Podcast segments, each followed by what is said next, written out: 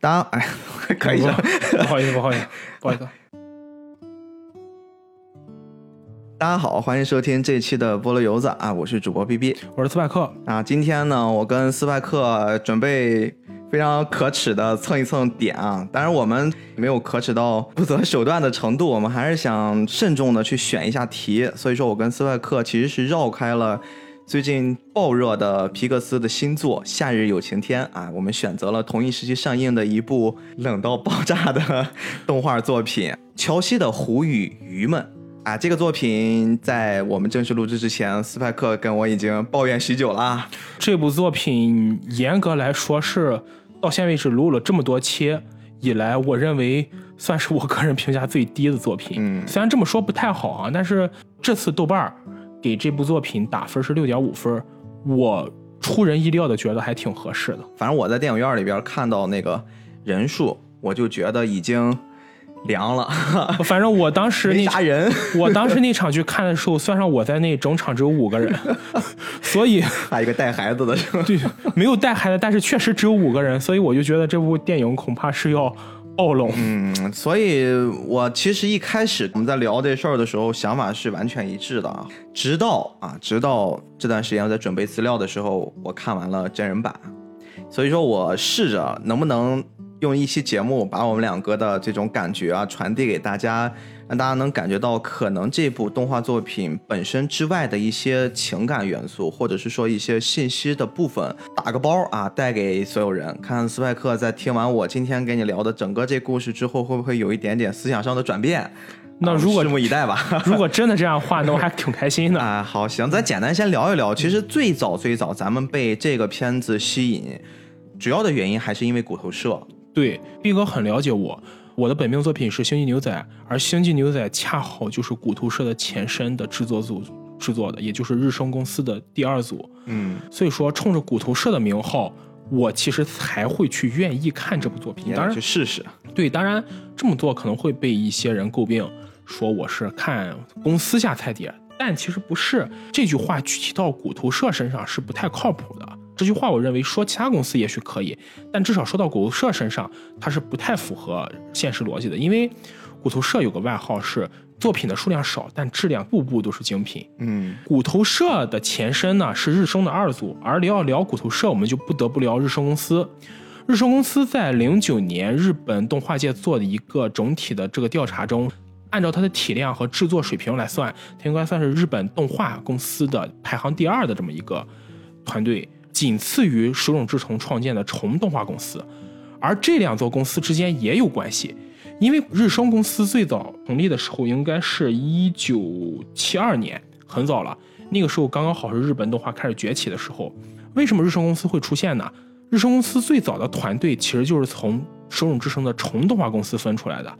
因为当时手冢治虫他在创建这个虫动画制作公司的时候，因为最开始做日本的这样动画制作公司嘛，他没有什么经验，走了很多弯路，结果就导致虫动画制作公司在一段时间内它其实破产的。它延续到今天，它有段时间它是破产的，没有再接着持续下去。那么在这段时间内，就有几位虫动画公司的这个制作人离职，他们想自己做团队。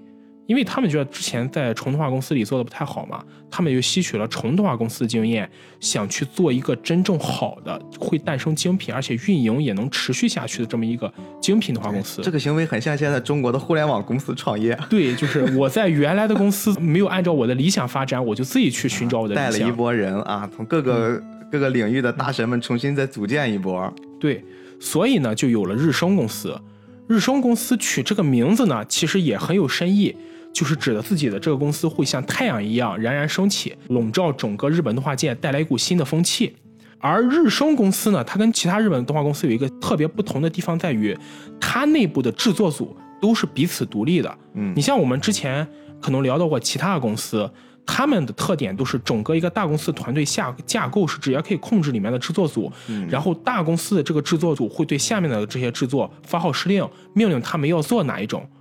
就比如说很这像车间那种概对，，就是最典型的，可能就像咱们说的宫崎骏的那个吉普力，吉普力就是这样。所以说，就有很多人诟病说吉普力里面的作风特别封建，里面的整体的风格就是管理风格也很古板。但日升不是，日升从创立开始，它就有一个原则，就是我们要给予所有工作室一个充分的自由，只有自由才能创造出好的这么一个作品。这个估计也是吸取了手冢治虫的重制动画制作公司当时的一个教训在这儿吧。所以说，日升公司从创立到后来，差不多二十一世纪初的时候，统共是有十一个制作组。而这十一个制作组几乎每一个拿出来都可以独当一面哦，也就是说，他这十一个制作组，相当于说我可以同时完成十一部作品。对，在制作日升的总部对这十一个工作组的要求就是：我给你资金，我给你现金投入，你要保证把作品做好，只要作品质量是好，我们不会干涉你。那他的等于说就是。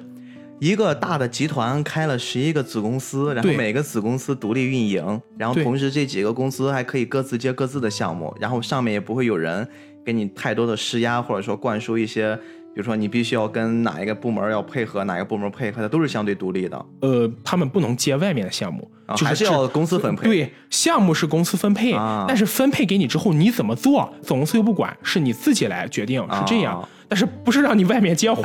这个这个是不可能。我以为刚才说的 接私活呀。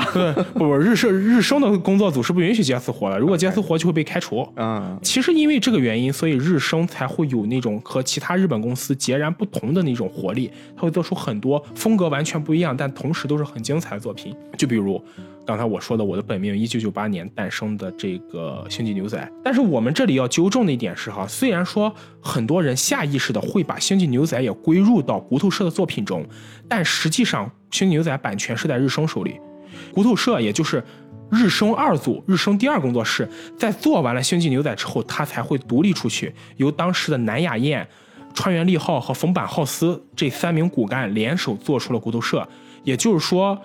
星际牛仔从制作的这个方面，潜意识的或者是风格，我们可以把它归咎于骨头社，但是它的版权是在日升手里。而且以星际牛仔，我们将来会聊到啊，以这部作品的这个质量，当时日升二组如果全凭自己的钱，他也做不出来，还是要靠总公司给他下拨这个金钱。这个可以理解嘛？对对吧？你毕竟也是在给公司干活，说白了也是这件事儿。所以也就因为这个原因呢，就是后来骨头社独立出这个日升公司之后，由日升二组转成骨头社之后。南雅燕当时为什么要给他起名叫骨头社呢？因为他认为他要做有骨气、有质量的动画作品，所以才叫骨头社。不是咱们说的把肉全给你剥光了，只剩下一块骨头，不是这样。所以说这点还是得感谢，将来有机会到幸运牛仔的时候，这段就可以今天先提前给大家打一个基础。而骨头社真正独立之后呢，优秀作品也层出不穷，《混沌武士》《钢之炼金术师》。包括这种种一系列精彩作品，其实都是骨头社诞生的，所以也就有了后来的说法嘛。骨头社这里是不出则已，一出必是精品。所以在你看来，其实这部作品可能是骨头社的一次尝试，并且在你心目中并没有尝试的很好，是吗？对，其实这一点就我个人对孤独社的喜爱程度来说，我还是蛮失望的。严格来说吧，这部作品，如果你一定要让我以动画水准的角度去评价，我认为不太成功。包括它的剪辑，尤其是它的剧情，我其实蛮想吐槽的。嗯，但是刚才斌哥你也说了，就是这部作品本身，我认为剧本的问题可能不应该归咎到这部动画本身。在我看来啊，这个片子咱们在聊它的动画版之前，其实不得不聊两件事儿啊。第一件事儿呢，就是一九八四年六月份啊，我们日后知道的女作家田边圣子老师，她在日本的角川书店杂志啊《角川月刊》上发表了自己的一篇短篇小说，就是咱们今天要聊的《乔瑟鱼湖与鱼群》。然后呢，他在第二年的三月份把这篇作品和其他的八篇一起出版了一个小说集，而且呢，以亚瑟与狐与鱼群这个名字给命名，成为了他的代表作，也就是日后成为了咱们改编的现在看到的这个版本。这个田园圣子老师，他其实写的严格来说应该算是轻小说，因为角川书店，如果对日本的轻小说或者动漫有了解，大家就会知道说角川书店有一个特点。他出版的所有文学类读物，或是跟动漫有关的这类读物，基本上都是轻小说。这本书最开始的形态，应该也就是我们之前聊过轻小说的形态，并不是那种完整的、纯粹的文学作品。那第二件事儿呢，其实就是我们刚才说过，在零三年的时候，这部作品已经改编成了由啊不知道谁的老公啊七夫木聪老师主演的电影啊《j u i c e 的狐与鱼群们》。整个这个片子，我在今天咱们聊完了动画版之后，我可能会穿插着也来说一说，或许会。解答，比如说你心里面的一些疑虑啊。这个片子的评价。不管是在电影圈的评价，还是整个对于这个作品的各种延伸品吧，它的目前评价应该是最高的。也就是说，它其实要比原作这部作品动画版评价要高很多。对对对，而且现在其实我们能在各种平台上大量的看到，大家好像都在拿这个动画版跟之前零三年的真人版在互相比较啊。当然，这个比较我觉得很多时候都是。没啥必要啊，但是还是说可以拿来互相作为一种信息的补充吧。当然，我们做完了这个介绍之后，咱们具体来说一说动画版的这部片子具体讲了什么。那下面我跟斯派克可能聊的话题就牵扯一些剧透了啊。如果你喜欢这个片子，或者说哪怕对它有好奇的话，我们还是建议先去院线啊，先支持一下电影。毕竟电影工作者不是一个人的事儿啊。我们说过。啊，一个人有一个人的品味，那你去看完之后回来再听，听了我们前面的介绍，应该也足以让你去了解这部片子了。接下来呢，我们就决定要去谈一谈这个片子，整个从大的结构了上来说，这就是一个爱情故事，而且是一个还挺童话般的爱情故事。我给它的定位就是一种脱离了真实的，包括他们在从相识、相遇到最后的结局，都是充满了。动画的那种独有的童话色彩。如果是我给的评价，我其实觉得它是一种更老派的这种爱情童话小说写作方式。嗯，尤其是我们之后会聊到它里面出现，我只是动漫作品中出现的一些桥段，让我们看上去就非常似曾相识。嗯，就在许许多多的爱情故事里都反复出现，给我的感觉更多是这样。嗯，这个片子讲了一什么事儿呢？其实它里面的角色也相对来说比较简单，有一个大学生啊，这个大学生。品学兼优，一表人才 啊！整个我们就感觉是一个积极向上的好少年，叫林川恒夫啊。恒夫小伙子呢，有一个梦想，他特别想考到墨西哥的一个大学里面去，对，啊，去深造，而且平时也在用自己的业余时间在打工啊，拼命的挣学费。就这么一小伙子，他在哪儿工作呢？他在一个，呃，算什么？潜水馆儿这么一个店里面去，属于兼职吧。平时就跟自己的几个小伙伴啊，有一个小姑娘叫麻衣啊，还有一个帅小伙吧，叫损人啊。这两个他们三个人算是铁三角，经常一起潜水，给这家店打工。那有一天呢，他打工完了，在回家的路上遇到了一事儿啊，有一个 叫轮椅少女突然在一斜坡上失控了，然后就飞奔下来。一个不小心就摔了，然后就是有一种特别宫崎骏般，我就感觉那一幕特别宫崎骏啊，整个人就飞起来了。我觉得很像韩剧，这么非常非常韩剧的桥段。这个版本韩国也改编过一部真人电影，也改编过，也有一个。在看到这个他们相遇场景的时候，我甚至脑海中联想起他的编剧中是不是看了很多韩剧。包括把日剧和韩剧爱情桥段揉在一起写，啊，就那一刻真的就是那种感觉，太偶然了，偶然到不行。但是这个我们也没得说呀，这确实这是圣子老师在最开始的小说里面，他也是做了一个类似的这种桥段相遇，所以说这东西也是从原版的方面引过来的。两个人呢就相遇了，来的是谁？轮椅上坐的其实是一个。啊，有一些腿部残疾的少女啊，这个少女其实也就是我们的女主角，就是我们说这个乔西啊，斯派克老师比较喜欢叫乔瑟，乔瑟啊，对，后面都是一个人啊，其实都是一个人，只是翻译的读音不同。对，这个小姑娘呢，她有一点点就是特别二次元的那种中二，然后还有一些傲娇属性。她明明其实是被我们男主横夫给救了吧，但是她还是一脸傲娇的说：“这个变态啊，别碰我啊！”反正就是会说了一些一开始看这个片子让人有点摸不到头脑的话。后来我们知道是怎么回事呢？其实他也是因为自己身体的原因啊，常年是他的奶奶扶着他。哎，这个是奶奶还是外婆？这个应该是奶奶，而且他得病的原因是脑瘫。动漫作品里多多少少其实是美化两人的相遇的，这点其实我们要指出来。嗯，他的奶奶在带着他平时遛弯的时候呢，一直在跟他叮嘱说外面有坏人啊，你不要没事就出去。然后呢，可能我们也看不到到底是谁下的这黑手吧。奶奶就失手，乔西她的轮椅就失控了，才酿成了这一幕，也算是男主和女主的一次相遇。那借着这劲儿呢，奶奶其实也挺感激这小伙子的，就请他回家吃饭。哎，结果一吃不得了啊！奶奶下了下厨房，然后用她的厨艺就征服了咱们的这些小伙子。小伙子就。有一些对这一家人产生了好奇，这块儿其实我们现在来看的话，它也是一个普普通通的相识的桥段。对我接下来在整个咱们聊完了这个部分的时候，我会跟你重点的说一说，在电影版里面，真人的电影版里面，他们是怎么样去描述这个开头的。我认为那块儿会还比较有意思，它会会多了更多细节。呃，会比这个更加丰满一点。对对对对对，故事接着往后走呢，其实我们男主女主在相遇的时候，女主一直对男主保留了这种很特殊的关系，很明显能感觉出好像女主不太擅长跟人去交流，嗯，也是有一些就是性格上的孤僻。其实我觉得更多的可能就是因为她本身身体的原因。她身为一个残障人士，即使想跟人交流，可能也没有那种状态。她没有办法像我们正常人一样，比如说，我们身为相对比较健康的人，如果想跟谁交朋友，或者平常小时候跟朋友一起接触出去玩的话，是很轻松自如的。但对一个残障人士来说，要做到这点很难。而且，如果是按照原著小说的说法，说女主是一个脑瘫患者的话，她可能在语言的交流上也会出现一些问题，比如说吐字不清。这点其实我认为是在动漫作品中是被美化了的。但如果是发生在现实中的故事，可能这个乔瑟的遭遇会比动漫中描述的要更加孤僻和孤独。嗯，在这儿其实有一个特别有意思一点，我想跟你分享一下，就是我在看完这个片子之后回去查了查资料，我发现。呃，男主第一次来到女主家的时候，他们家有一个猫啊，这个猫呢非常非常的好笑，它好像似乎跟女主一样不太欢迎男主，就是它会有一种将女主的性格给扩大化了之后放到一个小动物身上，然后经常会对着男主炸毛呀、赶他呀，对他表现的各种不友好。这个猫的配音。它不是真的就是一个普通的猫，咱们给它采了采样。这个猫的配音其实非常非常有意思，甚至到了后面，男主还给它起了一名啊，叫叫这个虞吉。这个虞吉的配音是谁？叫河西健悟。河西健悟是谁呢？我说几个人你就懂了。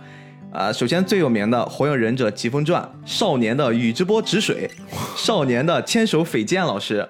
这都是他当时配的。后面呢，包括咱们说的《机动战士高达》，那铁血的奥尔芬斯，里面那个奥古斯。也是他当时的配音，也就是说是请了一位真人的 CV，对对，然后去配一只猫，然后就在哇哇乱叫。这点其实还蛮意外的。按理说，这位配音老师他的咖位啊不是顶尖的吧？但是其实已经不低了。对，你看这也是骨头社他真正的实力所在，他能号召这么一个 CV 给一只猫来配音，全程也没有那种咱们不说他说人话的猫，他就是一个滋儿哇乱叫的那种角色，而且也不是一个特别重要的角色，骨头社也可以动用自己的这个关系。所以也能看实力啊，也能看出他真的是在这部作品中，先不管他本身质量如何，但一定是用心去制作。对对对对对。接着这故事来聊男主吧，他整个跟乔西接触了之后，回到他的生活圈子，跟大家去说了说，哎，我有了一个什么样的遭遇。但是其实他这时候还带了一个好消息，对他来说是好消息。临走之前，乔西的奶奶跟他有提供过一次工作的机会，因为他好像也知道。这孩子应该缺钱啊，命里缺钱。对他想去墨西哥，其实想想看，他一个真不低。对，他以一个大学生的身份要从日本去南美洲，嗯，需要准备的钱还是蛮多的。对对对，即使说你有奖学金，对吧？即使是你后面我给你学校提供一部分，但是这个压力还是非常大的。对，给他提供了一份什么工作呢？就是拜托男孩子啊，我们的这个恒夫来到他们的家来照顾咱们的女主乔西。其实这个事儿本身来说，应该是一个挺好的事儿，挺浪漫的。但是就是因为我们说女主的这种很孤僻的性格、很傲娇的属性，导致男主其实有一些难堪。比如说他经常会给他提一些很过分的要求啊，数一数我们家这这地毯上有多少个孔，出去给我捡多少什么四叶草，全搞一些这种有的没的。要不然就是你跪在这儿，我看你最多能跪多长时间。其实看到这个剧情，我不知道逼哥你有没有感受到，我甚至觉得乔西。正是因为在意男主，甚至对男主有朦胧的感情，才会对他做出这些要求。他不会表达，对他只能用这种方式来去跟他。我我们小的时候，我们小的时候上学的时候会发现一种情况，就是男孩子如果在班里喜欢某个女生，哎，我就欺负你，我会专门欺负你。其实这个情况放到女生对男生身上可能也是一样，是因为他特别喜欢这个男生，所以他会用这样的方式来。验证这个男生对自己的感情，哎，所以你觉得他们一开始乔西就已经喜欢他了吗？就撞的那一下就已经有点那种意思了吗？有点儿，因为其实你想想看，乔西本身他生活的一个环境就是很难接触到外人，嗯，更不用说异性了。而男主洪夫又是一个相对比较优秀，无论是从外貌了还是从言谈举止都比较优秀的男性。那在这样一种情况下，我觉得以乔西的这种状态，对他产生好感还是比较正常的。嗯，这用他奶奶的话，就是奶奶一直告诉乔西，外面都是老虎，都是危险的东西。哎，所以说，其实在这儿咱们也丢出一个问题啊，咱们一直到这期结束再来互相解答。乔西的虎与鱼群。这个虎和鱼之间到底是什么？我觉得我们应该每个人心里都会有一个答案。听友们应该也会听我们聊天，包括看这个作品也会有一个答案。这个标题实在是太奇怪了，一定会有人看到这个作品的名字的时候产生这种疑问。不理解，因为这两句话跟整体的故事情节发展似乎没有什么太大的偏离了。对对对，就所以说我们就带着这个问题，我们到结尾你一个答案，我一个答案，我们互相的来交流一下啊。其实另外一点，这是我觉得乔西会对男主有好感另一个原因，就是你如果看整部动画，你会发现在这段时间内，男主对待乔瑟的态度是以一个正常人的对待正常人的行为和心理去对待。对，其实对于像乔瑟这样的残障人士来说，他一定是心里不希望别人把自己当成残障人士的。像奶奶虽然对自己很好，但是以乔瑟的敏感，一定会感受到奶奶之所以对自己百般体贴和呵护，就是怕刺伤自己的内心，过分过度保护了，过度保护了。但是像男主这样一个，反而他会站在一个很平等的立场上来面对自己，这样对乔瑟的影响和对乔瑟的这种震撼，我觉得是要大于其他人的感觉。男主真的是一个很细腻的小男孩，就即使他遭遇了那种特别不公平的、特别。有点像被欺负的那种对待了，但是他就是把它当一份工作一开始，而且他也只会在工作结束的时候，比如喝着小酒跟自己的朋友们去抱怨一下这种生活。其实这种心态，即使我们今天来看也非常难得，也是应该学习的。很多时候在我们生活中面对一些不公正待遇时，候，我们不妨把它放下，不要把这种东西经常放在心里积压很久。你可能你把它放下之后，它就不会给你带来问题，但你积压的越久，给你留下的阴影反而越大，就是所谓的。你把它当成一件事情，它就是一件事情。如果你时候确实是你觉得都不是啥事儿啊，对，你越在意它，可能越成事儿了。对，嗯，当然这事儿我觉得属于自我调节的领域，很多时候都是说啊，你可能不在那个环境里面，你不懂我的痛苦。但是还有一句话叫旁观者清呀，是因为你是当局者，所以你在那个局里面，你感觉这是一个你无法应对的事儿。我觉得这事儿我们也不好劝啊，很多时候。咱们克制自己吧，你别管别人太多。但是呢，在别人真的需要你的时候，我觉得应该及时的出现，这是作为人和人之间交往的一个比较正确的方式。其实也就是所谓的己所不欲，勿施于人嘛。对对对。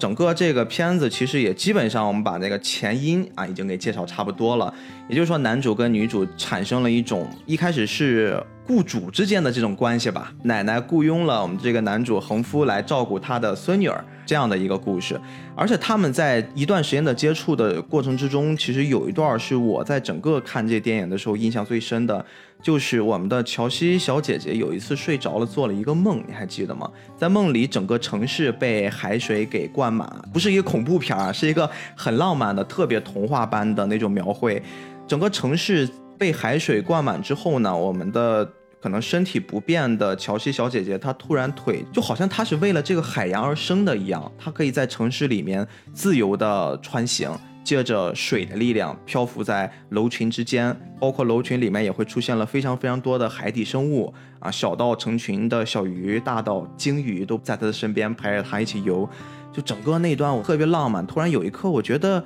像他们这种可能身体上有一些残疾的人，那是不是对于？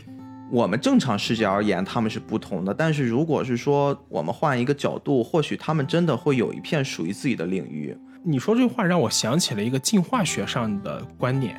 说我们现在可能会有很多人会说天然的遗传病，什么白化病、血友病之类的。有人会说，那这些疾病明显是不适应于我们现在这种生活的。但是经济学家也就会说，之所以人类进化到今天要保留一些所谓的可能不太好的基因，会导致遗传病的基因。为什么不能说这些基因恰恰就是应对某些环境出现的呢？如果把拥有这些遗传病的人放在一个适应他们这个的环境下，就假设未来如果爆发出一场疾病，只有有白化病基因和血友病基因的人才会生活下来，那么这些人可能就变成了所谓的正常人，而我们这些看上去很正常的人，在这种环境下反而是那些不正常的人。我觉得这点其实套用到我们今天的这部作品中也说得通。乔瑟作为一个残疾人，也许在我们眼里看来。它是不太符合我们线下的一些对健康的定义，或者说他们可能是一些相对来说活动比较困难和麻烦，要经受很多苦难的人。但如果我们换一个角度，把它放在另一种环境下，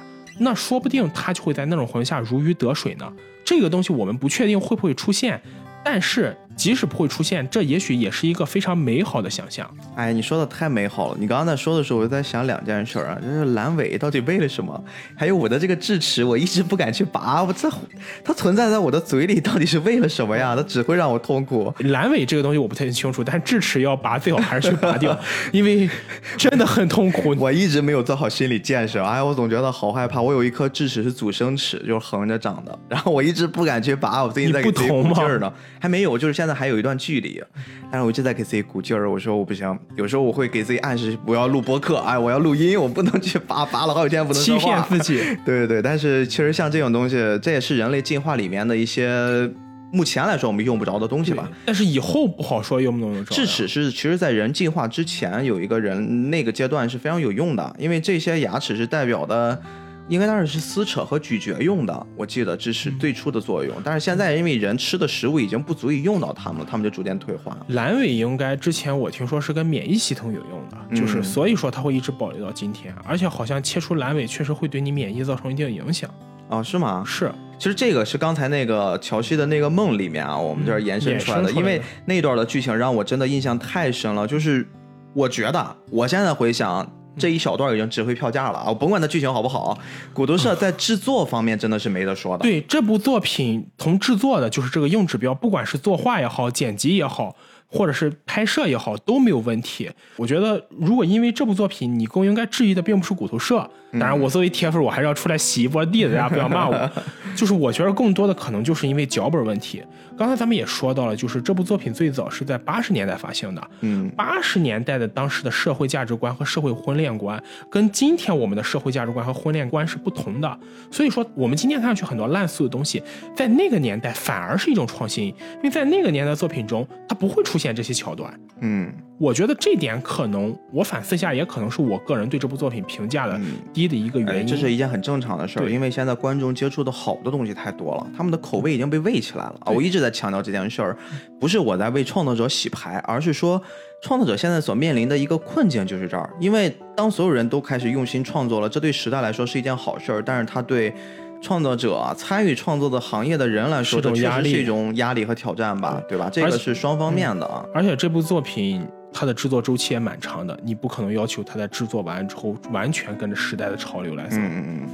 所以我们就继续回到故事啊，整个这个故事接下来会到了一个还比较有意思的点，在这段时间，恒夫在跟乔西相处的时候呢，他们也彼此熟悉了，包括跟他们家的猫也熟悉起来了。但这个时候，彭夫接到了学校的通知，跟他说啊，你基本上已经没什么问题了，出国留学这件事已经 OK 了。那他现在想想也是哈，还要趁着上学中间这段时间，自己要做一些调整。他有了一想法，就是要去跟婆婆说我要辞职了啊，准备去跟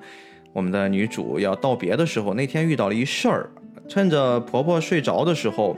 他来到家里面。刚刚乔西做完了那场梦，她特别幻想出去一个人看一看，趁着婆婆睡着的时候悄悄溜出去了。这个时候，我们的横夫来到她家，准备要提离职，突然发现家里没人。哎，这怎么回事？随便逛悠逛悠，发现了常年因为要躲避外面的环境，其实乔西自己有一片小天地。他打开了那扇衣柜，然后发现了乔西的小天地里面非常的漂亮，自己用画笔。装扮的就是特别少女，特别童话，这儿我觉得特别童话的那种状态。他突然有一瞬间被他触动了，因为对于恒夫来说，他也是一个喜欢海洋的孩子，喜欢探究大海深处这种鱼群呀等等这样的一孩子。他发现其实在这个爱好上，他好像跟有一些傲娇的乔西有一些相似之处啊，他就决定把离职这事儿先往后一放，他决定先出去找一找女主。那走了很远，终于找到了。本身还是觉得女主这个脾气有点自己 hold 不住，但是因为也是，我觉得是一段时间相处吧，或者说对于恒夫来说，这应该是他们最后一次相遇了啊。干脆已经做好了，做好心理准备了。对，所以干脆就说我就完成你愿望，你想干嘛？小姑娘说想去海边看一看。然后呢，他们就来了一场说走就走的旅行。然后一个男孩推着一个轮椅车，车上坐了一少女，两个人是又坐轻轨又坐地铁，然后就是翻山越岭的就来到了海边。目前来看，应该距离海边还不近，走了应该是也有个小半天的时间。但其实这段剧情，我个人觉得还是挺不合逻辑的。嗯，就一方面是因为转折太快，我觉得前面一段对他们两个感情的刻画描写，我觉得还不够好。嗯当然我说是动画版啊。嗯另一方面是，他推着这样，就反正据我所知，日本对人口的这个审查来往的审查还挺严格的。他跟乔伊之间，看这个样子，因为也没带什么证件，对吧？他包括坐地铁去这个地方，这段其实他的路上不会有这种审查之类的吗？我觉得这段其实还挺不符合逻辑。当然我这样说有点扫兴哈，嗯，但是其实是这样吧？就在我看来，我就会把它当成是一个很美好的小桥段儿，我不会考虑这么多。就是我看的时候，我就会觉得。呃剧情也该到这儿了，你就按照这儿走吧，然后对吧？两个人如果适合，如果约定好了要去看海，那你就看吧。中途他给我露出了他们的各种交通工具或者说旅途的不易，那就纯粹是在创作过程中希望能给观众一个反应时间，而不是一个转场直接到了海边儿。我觉得那样了反而会更突兀一些。这就是视角不一样，我可能不会想这么多，但是到了海边那一段儿，童话的这个程度就更上升了。我们很明显能看过，包括在路上的这一段儿，到包括眼前就是大海。对于乔西这个小姐姐来说的话，她应该是第一次出远门儿。对她甚至是说很多像天上的飞机、地上跑的车啊，像火车这事儿，都是她第一次去经历。她来到了海边儿之后，整个人看到眼前这一切，有一些不敢相信。虽然她的记忆里，她想过曾经在她很小的时候，父亲带她来过，但是目至少目前的这一切对她的冲击还是很大的。然后一个人就艰难的爬向了大海，就是哎那一段让我有一点儿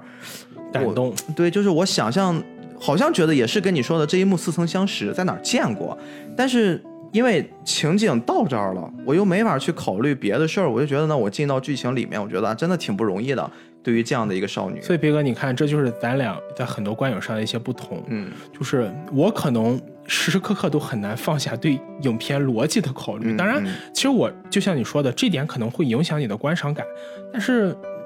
嗯没有办法呀。这其实是你自己在跟自己在较劲儿一个过程，因为我之前也是这样子，嗯后来我发现这种状态对我来说特别不公平。为什么不公平啊？就是我会让我自己很累，我会好像丢掉了很多其他我不确定的东西。嗯所以说我在处理这件事儿上，我给自己的一个逻辑就是，我宁可牺牲一些时间。嗯啊，我看两遍，第一遍我不带任何的情绪，我就是先进去，我先为我自己。花费一个半小时或者两个小时，然后第二遍我再去研究它的镜头语言呀、故事架构啊什么这个那个的。但我觉得可能其他作品中，我也许会就是试着做到像你说的这样，嗯但是。对于这部作品来说，因为它之前转折还是我觉得还是有点突兀了，嗯嗯嗯所以就很难不让人联想。不过所以在海边这一段，你除了觉得就是转折突兀之外，你有没有一些其他的感受？比如说你在看到当一片蔚蓝的大海啊，它这儿应该是粉红色的大海了，不是咱们口中的蔚蓝的大海，出现在两个人面前，而且这个场景只有两个人。它包括骨头社在渲染这种很浪漫的、很愉悦的画面的时候，你会有一些其他的感受吗？嗯，其实这一幕场景虽然还是觉得有点不符合逻辑，但是会让我一定要强调这件事？就是，但是会还是会让我对乔西这个角色有所改观，就因为之前的渲染，其实这个角色是不太讨喜的，嗯，就会让人觉得很刁蛮、很任性。对，大小姐。对，但是至少这一幕，我认为就是释释放了乔西比较真实的自我。在这一幕里，你能看到的是，作为一个常年就是生活在一个相对闭塞的环境下，没有见过外面世界的人，他还是展现出了一种对外界的渴望，或者他想让自己的一生没有遗憾，想这样去度过，想让自己以后的生活会变得更加多姿多彩这么一个追求。我觉得至少在追寻理想这点上，这一幕渲染还是蛮好的。我之所以跟你问这个问题，是因为我会有感同身受啊。我因为咱们都是属于海边长大的孩子嘛，青岛就靠海，咱们对海其实没有那么的哎，还不是。我其实对海有非常非常特殊的感觉，我才会问出这句话。因为我印象中类似的这样的场景，我生活中有一次，就是在我高三的时候。高三那个时候对我来说也没有太大的学习压力，其实我本身也不是一个学习好的孩子，不要那么说嘛，是就是在那个状态之下，我觉得就是有点压抑吧，可能也是属于那种思维从偏低龄的、偏不太成熟的到成熟的一个阶段的转变啊。你突然脑袋有那么一期间是塞上了很多莫须有的东西，你开始好像忧天忧地，开始让自己变得忧郁起来了。有那么一天吧，应该是周天儿，我就特别想一个人去看海，去静一静。我知道，其实有时候在后面跟一些朋友接触，特别是内地的朋友接触的时候，他们对于海都有一种特别奇怪的向往。我们的向往跟他们不一样，我向往的是那种完全没有人的海。这种场景其实特别少，青岛应该只会在非旅游季节和一些相对极端的天气，哎，你才能看到这样的场。但是你知道冬天的海有多好看吗？我觉得冬天的海比夏天的海还要好看。其实这点我也蛮有感触的，因为我有一段时间，我高中时候有一个爱好，每到周五的时候，我就会坐着车，坐公交，一直到中山路，中山路的天桥上去看车水马龙。然后看完这块之后，我就会往海边走，慢慢的往海边散步。而冬天的时候，海边是没有多少人的，就它不会跟夏天一样特别喧闹。至少我作为一个青岛人来说，我个人更喜欢的还是这样的海，因为你在那一刻你会感觉这片海是属于你的。没错，你说的没错。我刚才其实跟你想表达的是完全一致的。这个应该是，可能真的就靠近海生活的人才会有这种感觉。我当时就是一个人记着座，这边三零二，几乎跨了三个区。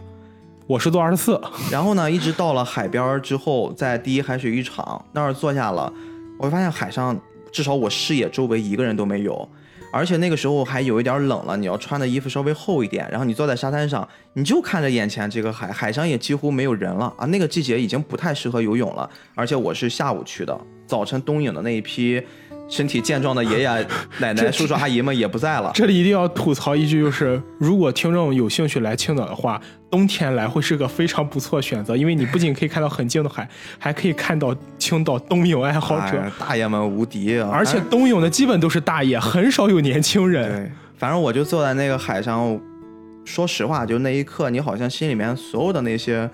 不愉快呀，不爽呀，你就看着那片海，他们随着海浪起起伏伏，然后海上很远很远的地方可能会停了一些船，那你只能看到它的影子，就整个那个画面，你觉得就这个世界属于你？我觉得这句话听起来非常的傻，但是那一刻你真的找不出别的词儿来。我能想象的那个画面一直在我的脑海里面，就是我看到了这次动漫里面，当，呃。亨夫把杰西抱到了海滩上，在那个骨头社勾勒的那幅很浪漫的画面里面，我几乎当时是感同身受的。你丢掉了所有的烦恼，你看着这些海，特别听着海浪的声音，你知道是特别治愈的。而且这个时候，如果闭上眼睛去听海浪的声音，带来的感觉还是不同。就你只会通过声波去接收海的讯息。这个时候你会觉得你的整个胸膛和你的心脏是填满了海的广阔。嗯，很多人在说啊，你去把一海螺放到耳朵边儿，你就可以能听到大海的声音。不一样，不一样，真的不一样。就是来自海边长大的孩子们跟你们说的真实的话还是不一样。你真的自己投身到大海边上，特别边上没有那些，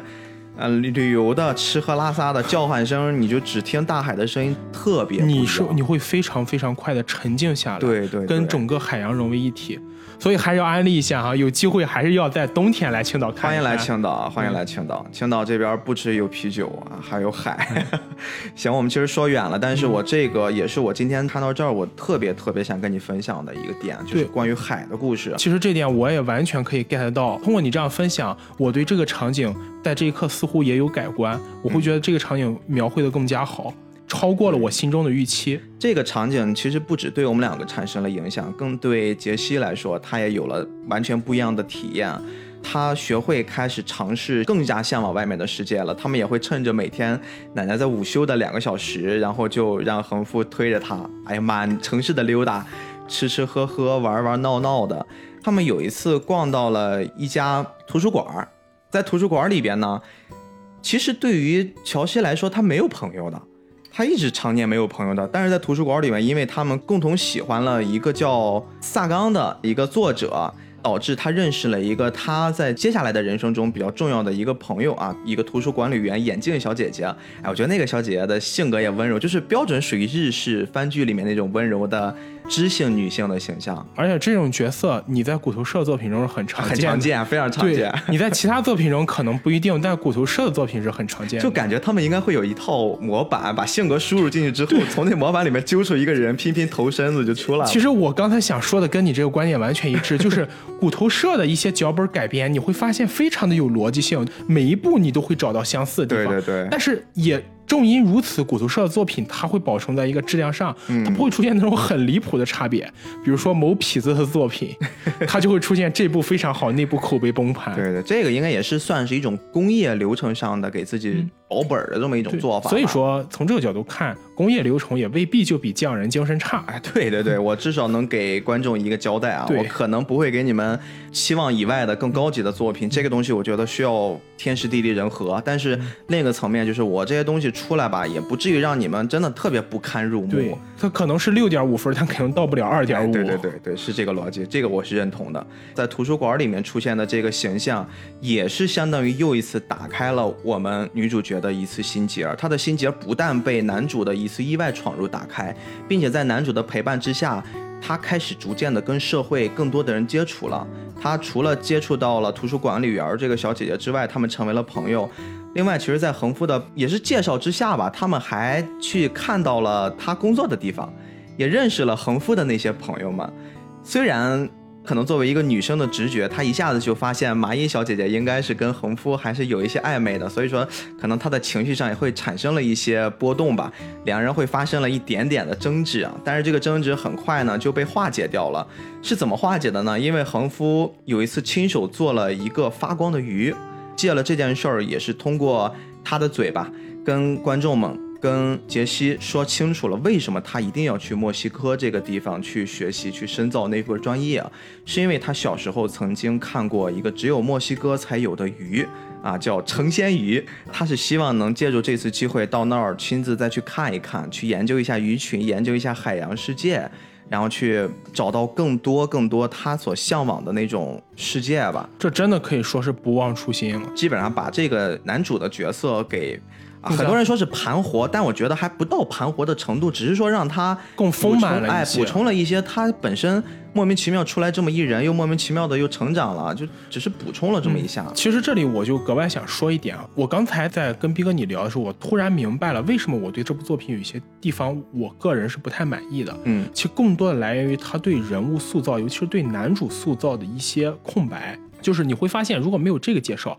男主在之前作品中叙述中，可能更多的像一个工具人，他只是为了推动情节而存在，他自己其实没有多少鲜明的个人性格特征。嗯，其实我觉得对于一部爱情片来说，这个很要命。如果在这个部分他交代了男主之所以一直坚持的这一点，可能。他也没有什么特别本质的改变，太轴了这么一个人，对，太轴了这样一个人，但是至少会让人感受到这个男主是更加鲜活的存在，他整个性格，他整个人设都丰满起来，我觉得这点可能是比较好的一点。哎，你看我很开心的是，现在在我们交流的过程中，斯派克已经逐渐对这个作品有这么一点点的情绪上来了，但是呢，我不得不给你泼冷水，一会儿关于这个男主的介绍，当我跟你说了欺负木聪的那个真人版的时候，你会对这个这个形象更崩溃的。没关系，一会儿我们慢慢的来聊。我们先聊动画版啊，其实也就是在他们这次互相的倾诉心声了之后，好像是我们的明显的感觉，乔西已经把自己的心完全打开了，包括从他的形象装扮上，包括从他跟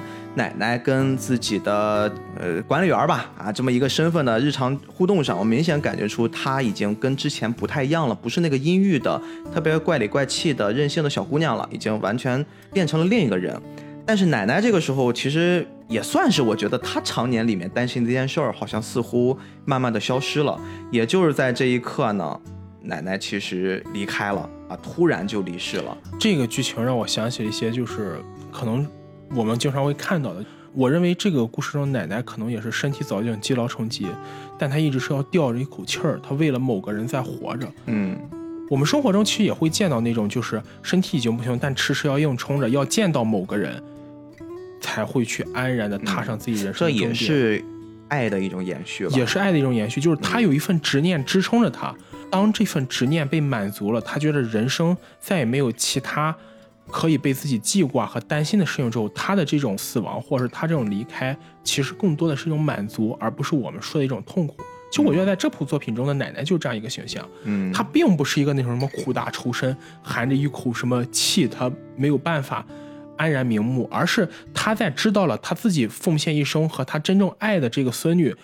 已经可以好好的生活在这个世上，独立的成长为一个成年人的时候，他其实是非常欣慰的结束了自己生命。我觉得这点刻画还是蛮好的。反正奶奶的离世也作为整个这个片子一个相对来说比较高重要的转折点吧。啊，高潮可能后面还有一段，但是这儿应该是一个剧情发展的转折点。嗯很明显的，我们能感觉出到后面该出些事儿了。其实奶奶的离世，我们很直观的可以想象到，对于乔西的生活应该会带来一个比较大的改变其实。对乔西的心情和人格也是一个很大的改对，那再包括你像男主在得知了乔西的奶奶离世之后，其实他自己的生活节奏，包括他自己的一些思绪也会被打乱一些。那他经常会很习以为常的潜水活动，也是因为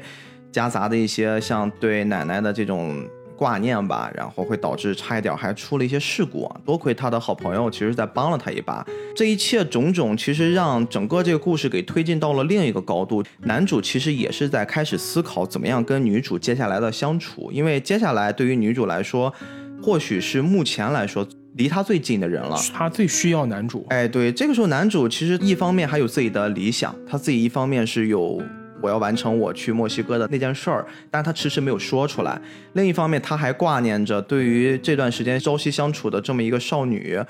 一个很特殊的少女，她应该接下来怎么去面对？而且不但如此，其实对于乔西来说，他那边也接受了更多的一些外界的信息刺激，比如说忍无可忍的。潜水三人组里面一直暗恋着男主的那个小姑娘麻衣啊，也找到了乔西，跟他也说明了情况，说你其实有一点纠缠着他了，我也喜欢他，而且也跟他说明了他是希望去要留学的，他本身不应该在你身上浪费太多时间。对，其实之前我看到一些人对这个剧情的争议，一般来说，如果放在一般的爱情剧里，麻衣这个角色是不太讨喜的。哎，对，大家会觉得人家好两个人好好的，你是什么东西来管什么闲事？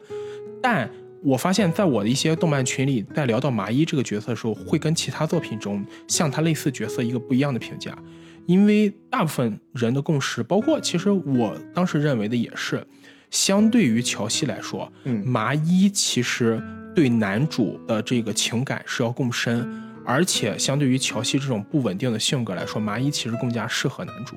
而且麻衣对乔西说的这些话，我们来看并没有错。第一是男主确实有自己的理想，而且第二，无论是从咱们站在一个客观角度来说，乔西和男主就是一个雇佣关系。对，这个时候，这个时候，麻衣和乔西都无法确定男主究竟是对他们两个人中谁有怀有特别的情感。那么在这种情况下，如果让我们来看，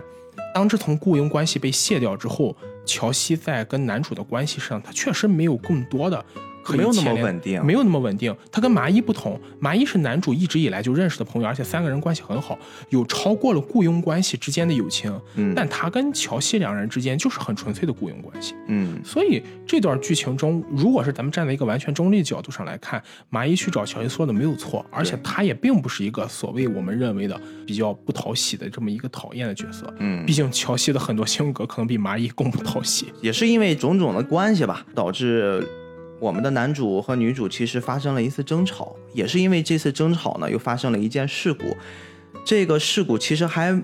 从故事的层面蛮让我对蛮让我就是意料之外的，但是又在情理之中，就是又出车祸了啊！这又非常韩剧，就是车祸、兄妹白血病啊，对呀，放到这里面有点会强行，好像让观众强行虐。面啊，体验一下是吧？这个男主，你如果腿也发生了一些问题，你该怎么去面对这个世界？你该怎么去体验一下女主的生活？那导致男主确实也如愿以偿的 就就躺到了医院里面，面临着腿可能会接下来自己的轮椅生活吧。但是这里我一定要吐槽一点，我觉得整个作品最大败笔就是这个车祸。哎，很多人都说，包括我也会觉得这儿是有点奇奇怪怪的。你特强行要安排，其实我能够理解这个编剧他本身或者制作组他认为要设计这样一个符合整个剧情的架构，但是你强行设计一个车祸，而且这个车祸是发生在一个男主要去追女主的过程中，女主跟男主发生了冲斥，所以我认为一旦这个剧情要设计不好，会让女主整体的评价下降到很大一个层次，大家会觉得就是因为你的任性害人家也变成了残疾人。可能也是给我们提个醒吧。如果像我，我本身也是写作者，如果以后要写剧本的话，可能这种情况我会自己注特别注意，就避免一下。对，就不要这么的狗血，我觉得。嗯，但是这块儿还有另一个层面吧，我会感觉它有一些不妥，是不妥在哪儿？因为你让男主去体验这种生活，本身对于他们来说是不公平的，因为女主是她天生的，她被动接受这些事儿。她被动的，她就是因为一些病的原因，导致没法自己先天对吧？她就是对她就有这些毛病。但是男主不是，啊男主是曾经拥有过一个正常人的身体，然后他才强行因为一个事故导致很残忍，他的腿出现了问题。那这件事儿，他创作的角度想把你们放到一个平行的时空上，或者平行的条件对等之下，让你们去互相体验对方的生活，但实际上不是呀。实际上，男主他不是，他甚至比女主还要痛苦一些。因为你拥有了，再剥夺去更难过。而且这个行为，我认为咱们排除掉剧本的元素，他对男主是不公平的。嗯，即使你把他看成一个动画中的人物，这种行为对他来说也是一个非常致命的伤害。就你为了让他体会这种感觉，加深他俩的感情，就给男主安排这么一个狗血的故事，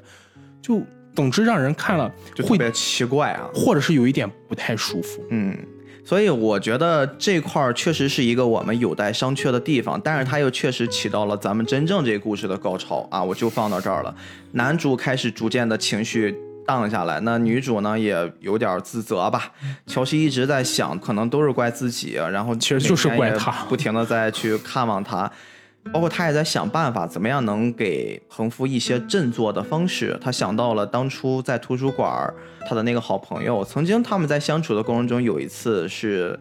也算是帮图书馆管理员小姐姐做了一件事儿，就给小朋友们去读那个绘本儿。当时是挺失败的，因为他第一次特别紧张，他也是一个不太善于跟人社交的人。当时那次演砸了，后来呢，他突然发现自己似乎在绘画上有天分，他就重新拿起了笔啊，没白没黑的画了一套绘本，就自己又编又画，然后呢，决定托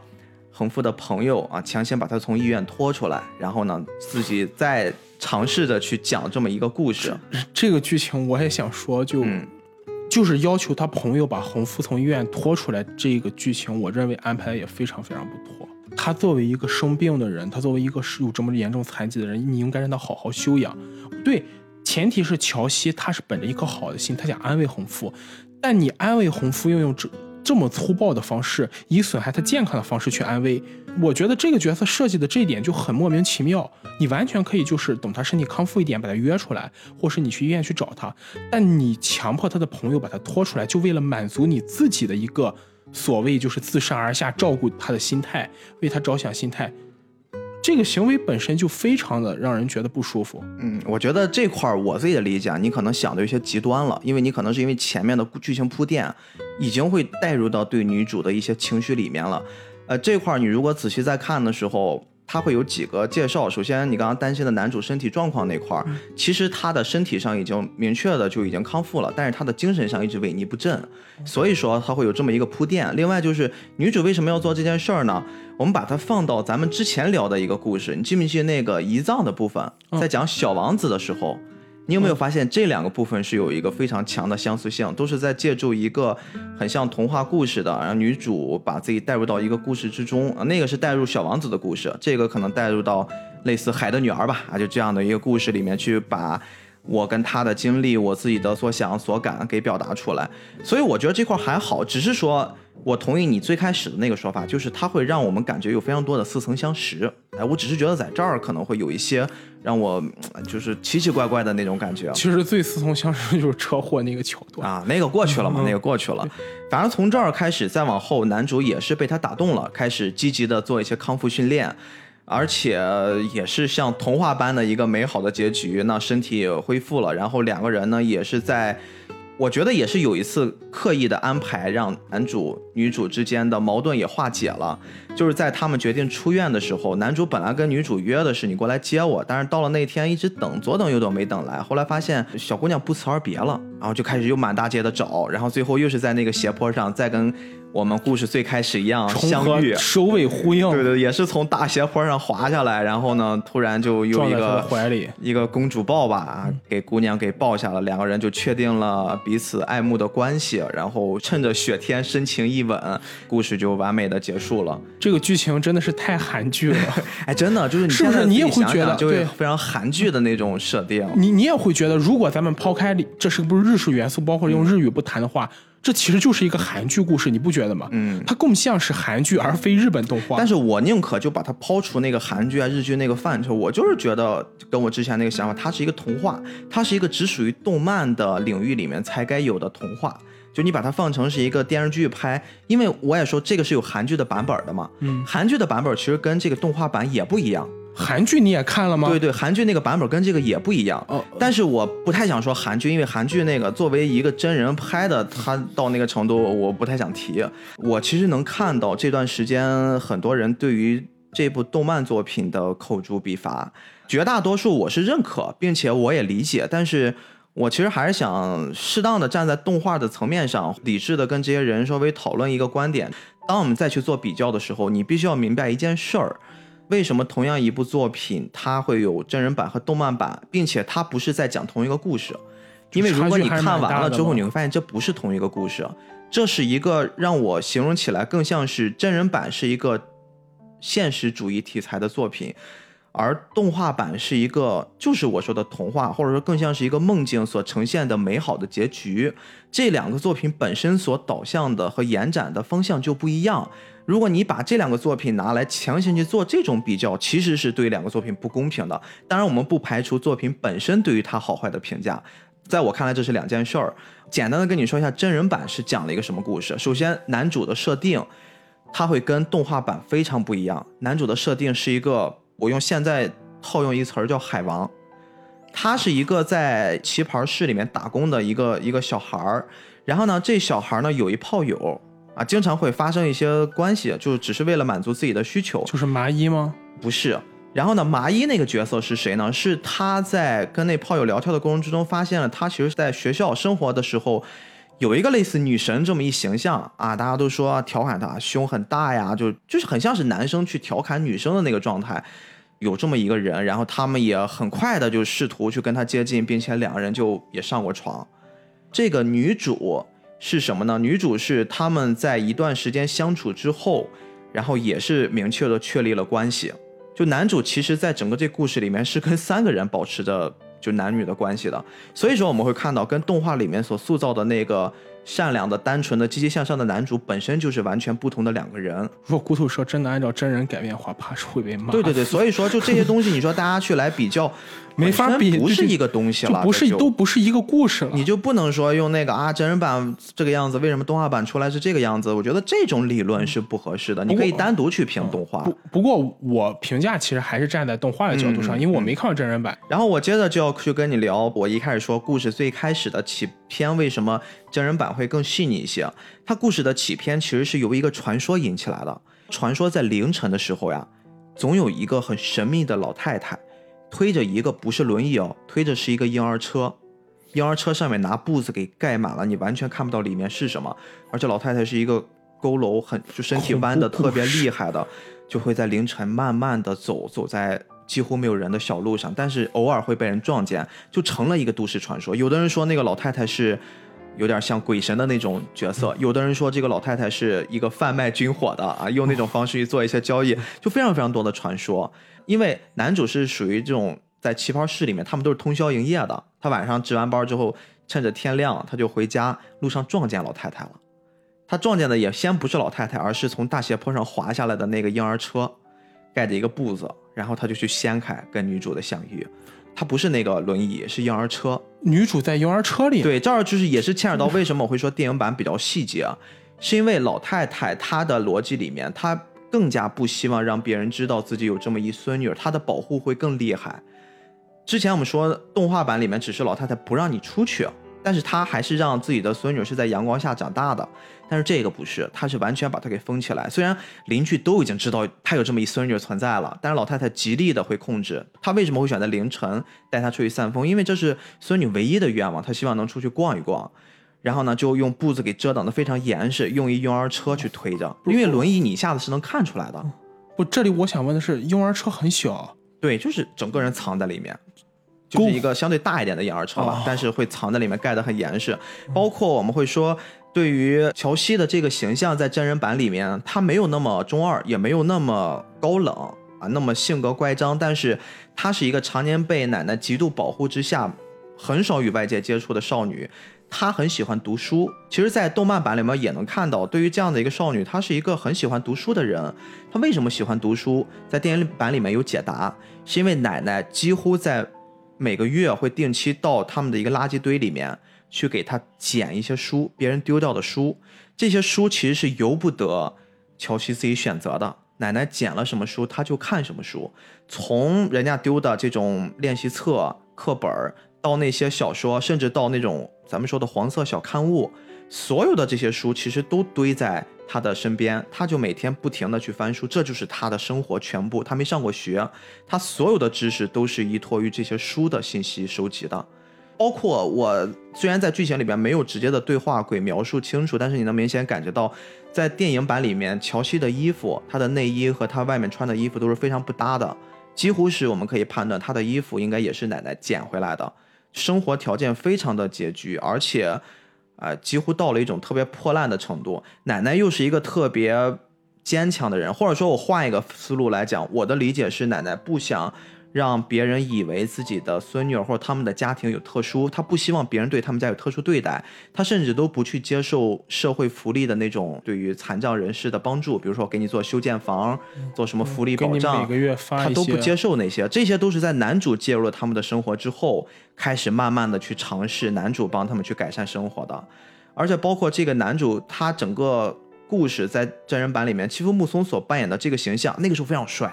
就是一个那种年轻小伙子，本身也很帅嘛，但是那时候年轻呀，皮肤又好，形象又好，我特别能 get 到他的颜，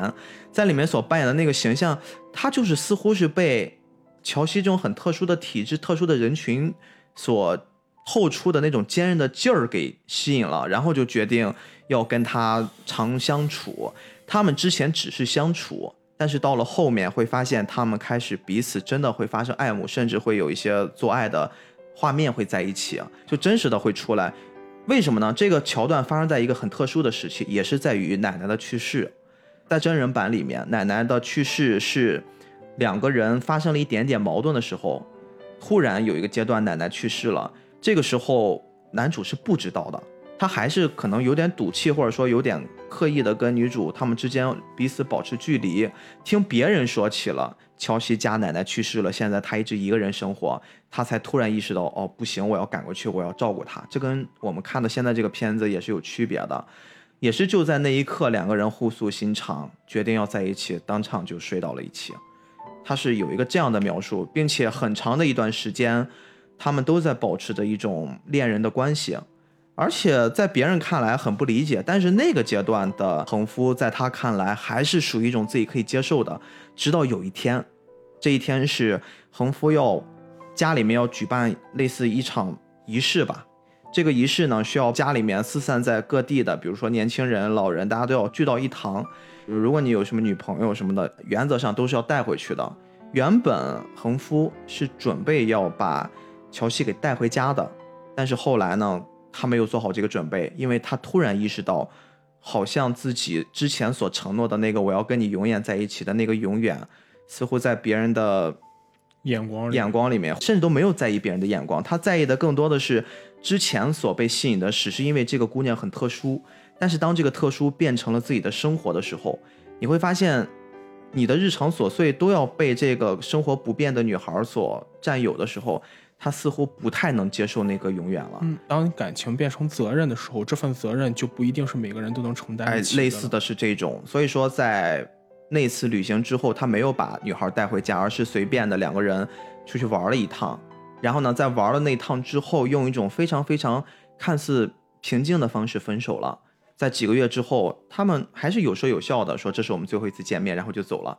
一出门之后，男主接着就找回了之前就已经分手的那个前女友，就是咱们说现在在这边麻衣的那个角色，哦因为他之前他们上过床，也是因为当时他被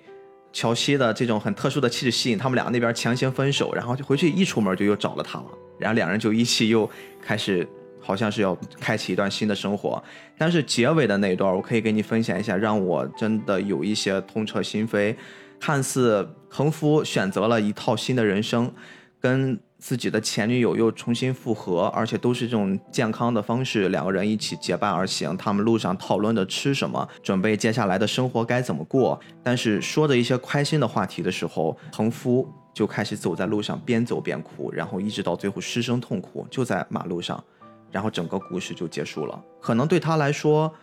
他跟乔西的故事就到那儿为止了。乔西的下面也没有交代吗？唯一的交代就是他最后自己一个人生活，可以驾驶的一辆电动的那个轮椅，可以自由的上街上去生活、去买菜。就是他也接受了自己一个人的生活。就影片就到这儿。我给你讲的都是一些重点的主线儿，但是它里面其实包含了非常非常多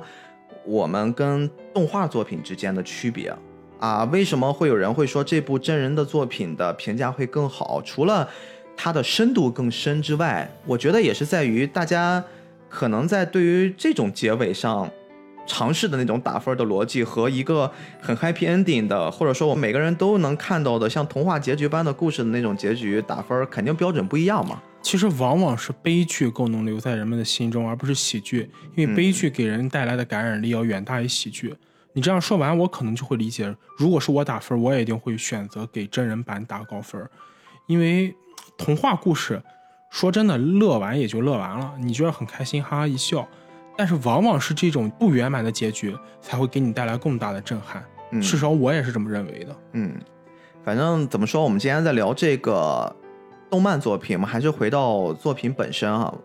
我更是希望大家在看这个作品的时候，如果真的喜欢，会带着两部甚至是三部，就是带着韩版去聊，甚至是你们也可以去尝试阅读一下原版的那个小说。韩版的结局是啥？韩版其实跟日版的真人版是基本上差不多的。也是最后两人分手，对对对，基本上差不多的。所以说，其实真正的 happy ending 是放到了动漫的结局上。我觉得这种设定也是在情理之中了。如果让我说的话，我觉得以骨头社的性格，他应该更多的是拍一个像这种真人的结局，这样结局可能会。真的会让这部作品的分儿更高一些，但其实没必要了，因为你骨头社拍一个动画版的类似真人版这种的故事，那为什么大家不去走那个？它的改编一定是考虑了这件事儿，完全当一个新的故事来，我就不给你们比较了嘛，我有什么可比较的嘛？其实都不能算是一个故事了。对，除了这个事儿之外，我还是想回到动漫本身，是在于我从这个故事里面还看到了很多很多的细节，就比如说咱们刚才聊的大海那件事儿。他们在去海边的那次旅行的时候，我会看到了很多在动漫里面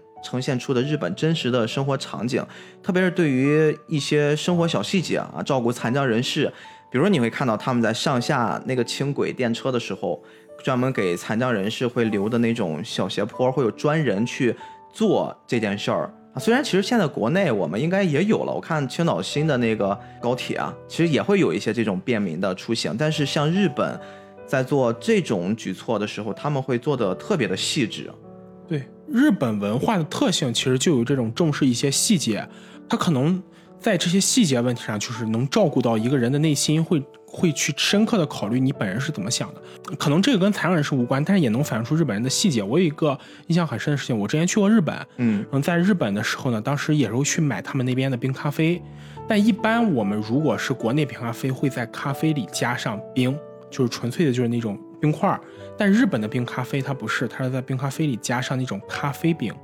就这个是把咖啡冻成了冰，保障你的浓度，对，保障你咖啡整个的浓度，让你品尝起来口感更好。其实这就是一个细节。其实同样都想喝冰的东西，如果真的要我们说的话，其实都是一样的。但是从这一点也能看出来，日本人在这点上确实是比较用心的。嗯，就不管说我们对日本这一个国家的评价如何，我们这里不谈民族感情这些东西，但至少在这种细节上，你会看到它确实有一些值得我们去学习的地方。包括你刚刚说的这些小细节啊，我还是绕回残障人士这块来聊，你会发现什么是对于这种人的那种尊重啊，那种小细节的设置，我觉得。可能真的是在一些他们需要帮助，但是他们不需要开口，借助别人的能力帮助，他们可以自己完成的这些事儿上，如果你用了一些小心思，那个是对他们的尊重，而不是说你们让开让我来，然后我来帮助他这种喊出来的话，可能你那种行为是在践踏他们的自尊。其实还是那句话，没有任何一个残障人士愿意被人当成残障人士，嗯，被人当成残障人士照顾这点对他们来说可能就是一种侮辱。所以，如果在这种情况下的话，你一定要表现出那种我非常照顾你，因为是残障人士，你其实没有考虑到对方心里到底是一个什么样的想法。而刚才斌哥你说到日本的这些细节，就当你设置一个公共设施，你让残障人士能够通过自己努力去完成的话，给他们带来的这种自尊感，其实远远要比你冲上去积极帮助他要强很多。嗯，这件事儿我们给它延伸一下，其实你看为什么我们要借助残障人士要引出这个话题，它不是代表的是这是一个小众群体。我觉得我们每个人或许在某一个能力方面或者某一项技能方面。都可以用一个加引号的残障人士来形容，比如说，当一个人不善于表达，那当他在一个需要社交的场合的时候，那他是不是也需要在这些方面去给予一些尊重，去给予一些帮助，而不是啊，你不能说了，你别说。我们其实，在现在做播客的时候，我经常会接触一些这个圈子里面大家都很能说，但不代表。一些不善于交流、不善于表达的人，他们就不能在这个圈子里面去畅所欲言。比如说，我们之前再去聊的一些某一项运动、某一项竞技，甚至是某一项很普通的生活技巧，很多时候都会将我们的人会以天赋或者说能力的方面会做一些区分。我们说是不太适合把人分成三六九等，但是有时候现实往往会确实有的人就是在做一件事儿的时候，他会很擅长。侧面会反映有些人不擅长，那不擅长的人真正给他们的帮助，不是说我作为一种很很心平气和的我来指出你的问题，仅此而已，而是说你怎样从他的角度去帮他解决问题。我一直很在意的一件事儿就是解决问题，而不是你只是单纯的提出了问题。因为提出问题并没有从根本上改变环境，只有你去解决问题，才能让环境整个改变。嗯，而且就是我个人觉得，就是是也许生活中。他现实中会把我们在一些事情上分成三六九等，但我们可以通过个人努力去化解这些所谓的三六九等，至少会让大家在一个水平线上去做，让那些稍微弱很难，对，很难，很难，非常难，但是。有这个向往，我觉得不能因为它难我们就不去做了。如果因为一件事情很困难我们就不去做的话，那么这件事情只会变得越来越差啊。当然，这个是我们从正面上去回应这些事儿。对，反面上其实我会给出另一个我自己的人生准则啊，就是你真的发现你不行，你就别去忙活了。呃，有句话说的好吗？刚才我想说叫术业有专攻。对对对对，这句话又非常好。对，这个当然不是指的是我们说像残障人士，当你。当你不能去发现你不适合做一件事儿了，你就自己退啊。当然，这退是一种选择。我其实更想表达的是，有的时候你没有必要一定要带着那种竞争意识去争取一件事儿。凭自己的努力的前提也是在于你可以啊，你能够，你通过努力你是能够够着够着的。不然的话，很多事儿你又会给自己缠上，变成一种心结儿。哎呀，为什么我这事儿做不好？为什么是我这事儿做不成？我现在就经常会有这种心态吧，我会强行给自己扼杀。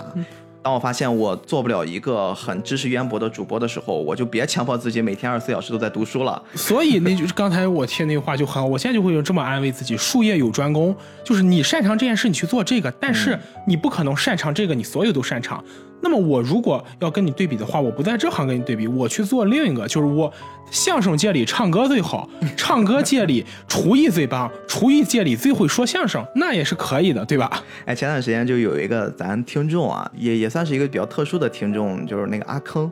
他那天跟我私聊，他说：“B B，我我发现你们还真挺有意思的。”他是听了咱们那期聊三国的，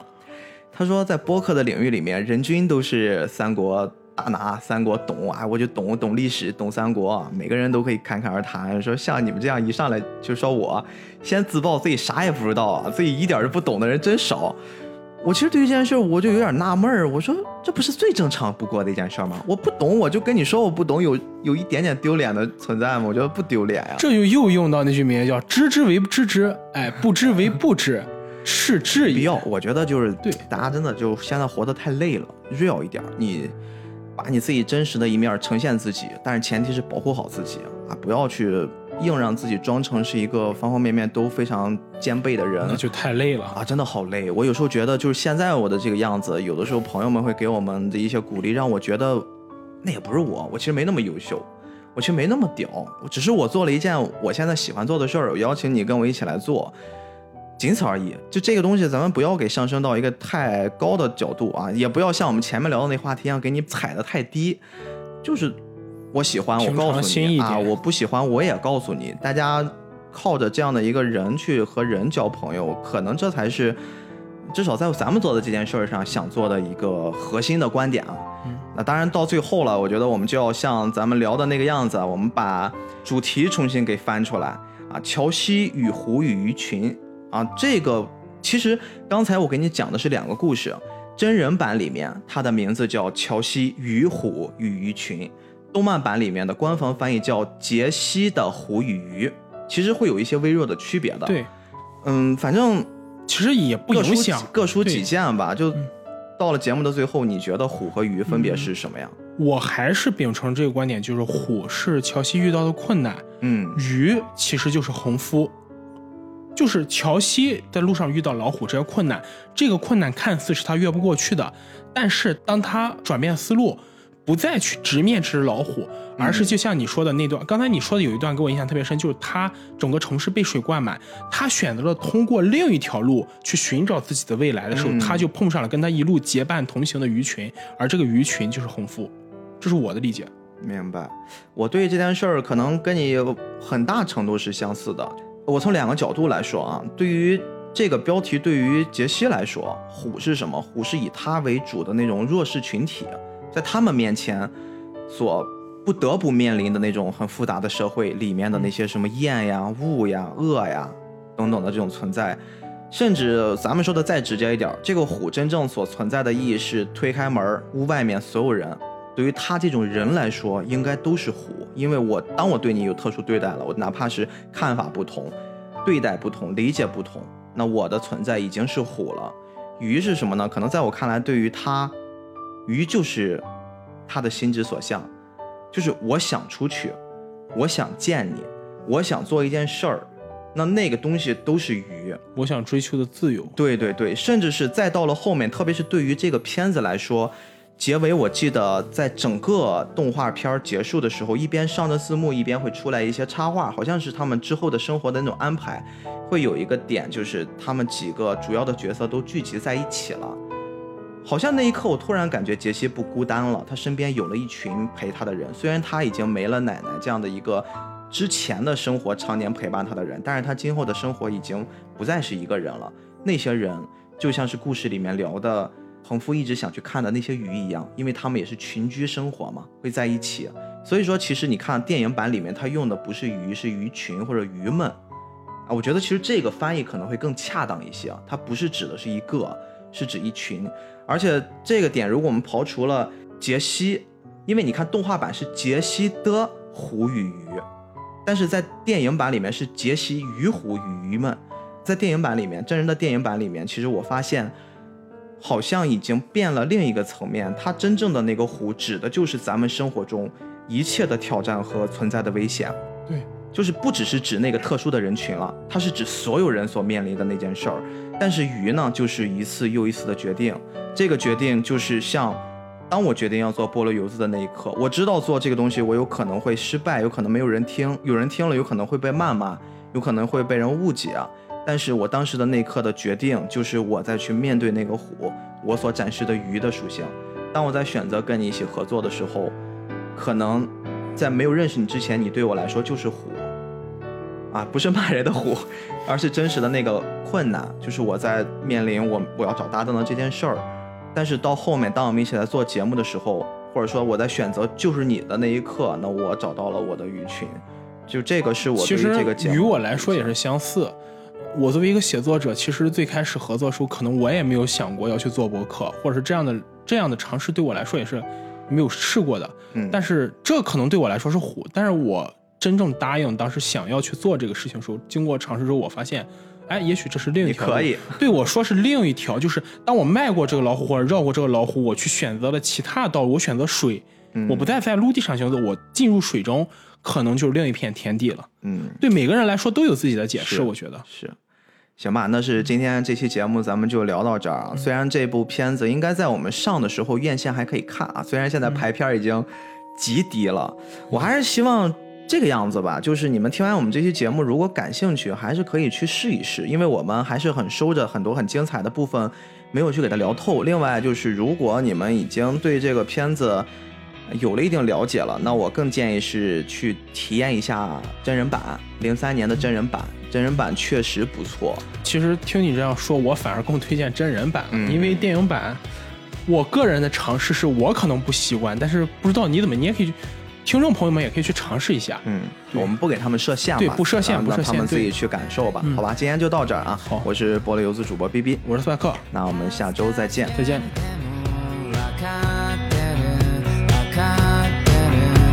何